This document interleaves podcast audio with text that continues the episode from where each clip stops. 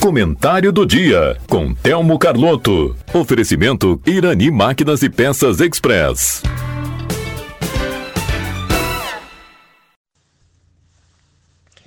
Bom dia, ouvintes da Rádio Taquara. Os ouvintes, há poucos minutos atrás, a minha esposa, a Marlene, esteve aí com Vinícius, é, participando de uma entrevista com ele fazendo um relato dos acontecimentos de Taquara na noite de terça para quarta-feira, quando alguns vândalos uh, destruíram alguns enfeites de Natal, uh, roubaram outros, roubaram principalmente a fiação elétrica, e a gente sabe que muitas vezes esses meliantes roubam fios elétricos para vender, para depois certamente usar o dinheiro para compra de drogas. Então foi uma lástima o que aconteceu, porque este grupo das voluntárias de Natal trabalham praticamente o ano inteiro, voluntariamente, é, trabalhando um trabalho que é árduo. Parece que é fácil, mas não é. Ficar cortando garrafa PET o ano inteiro e outros materiais recicláveis para ornamentar a nossa cidade é um trabalho bastante difícil, vamos dizer assim mas este grupo de aproximadamente 30 mulheres trabalham o ano inteiro para que a gente tenha um Natal muito bonito na nossa cidade. E, lamentavelmente, depois de praticamente tudo pronto, toda a fiação elétrica instalada, esperando a abertura do Natal, que deveria ser hoje, mas em função do, do clima, da chuva, foi transferido para segunda-feira, mas praticamente tudo estava pronto para isso. E aí esses meliantes, né, simplesmente chegam, roubam os fios e depois vão vender. Então, dois fatos que chamam a atenção é o meliante que faz esse tipo de procedimento de roubar o que não é seu, o que é público, e depois ainda achar que gente que compre este material. Lamentavelmente, enquanto houver comprador para isso, haverá sempre o, o meliante que vai fazer, é, vai, vai levar isso como se fosse sua propriedade.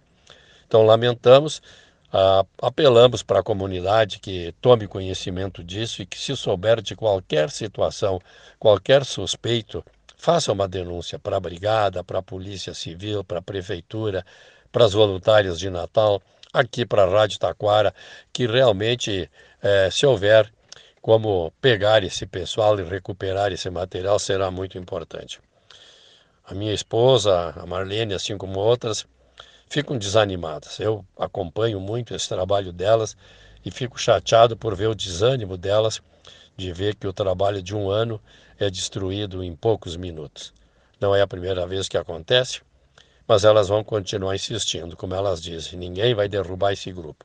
Apesar de tudo, elas vão refazer, estão refazendo já todo esse trabalho e que a comunidade apoie, né? que a comunidade fiscalize, acompanhe. Se souber, tiver algum suspeito, alguma coisa, a denúncia sempre é anônima, não é? É importante que venham informações para a polícia, para a brigada, que já estão monitorando através das câmeras. Me parece que já foram identificadas duas pessoas. Então é necessário, sim, que a comunidade participe. A Marlene disse muito bem: o Natal não é das voluntárias, o Natal é de toda a comunidade. Portanto, com a participação e fiscalização, todos estão, na verdade, ajudando.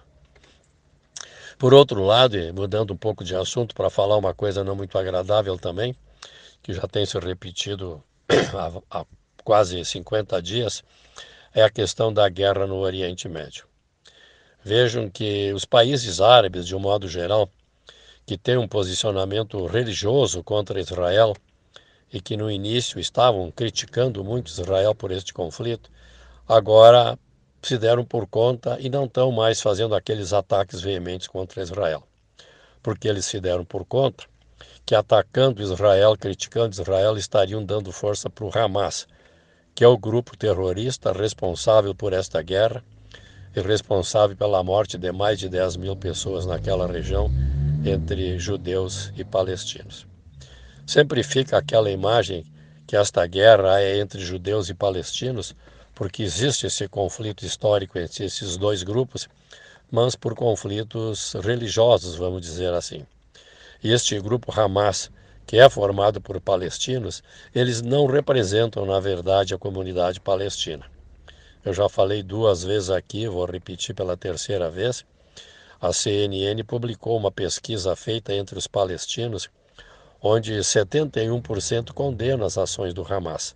Mas eles não falam, eles têm medo, por questão de segurança.